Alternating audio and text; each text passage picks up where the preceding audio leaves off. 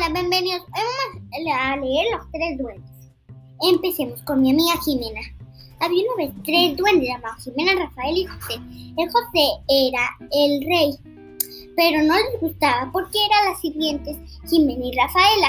Querían tener una venganza triple, cuarto, séptimo, de todo más grande que el rey.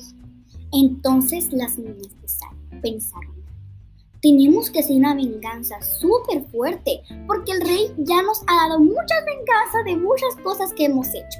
Pero bueno, hay que formar la venganza. Entonces, las niñas formaron un balde de basura, de vómito de perro, de pelos de gato, porque el rey era muy, muy, pero muy alérgico a los gatos. Porque, porque salía un pelo de gato, se desmayaba unas cuantas horas. Y también le pusieron arañas, peces muertos, cucarachas voladoras, ardillas que apestaban a... no sé, no, sé, pero olían súper feo. Entonces pusieron muchas cosas en el balde. Y luego se lo echaron a la cabeza del rey. Y todo se vio. el rey tiene... El rey tiene basura, el rey tiene basura, el rey José tiene basura, el rey José tiene basura. Entonces todos siguieron riéndose, pero el rey se enojó mucho, pero mucho, pero mucho. Él tenía una venganza triple, cuarto, más grande que las de ellos. Iba a ponerle cucarachas en su cama. Ella tenía mucho asco las cucarachas, vomitaban.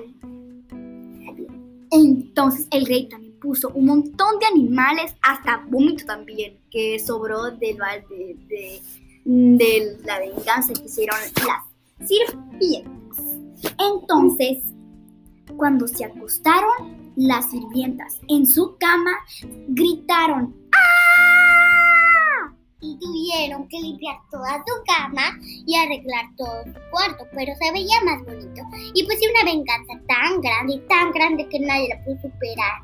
Hicieron un hechizo que el rey siempre, siempre, siempre, siempre fuera una cucaracha.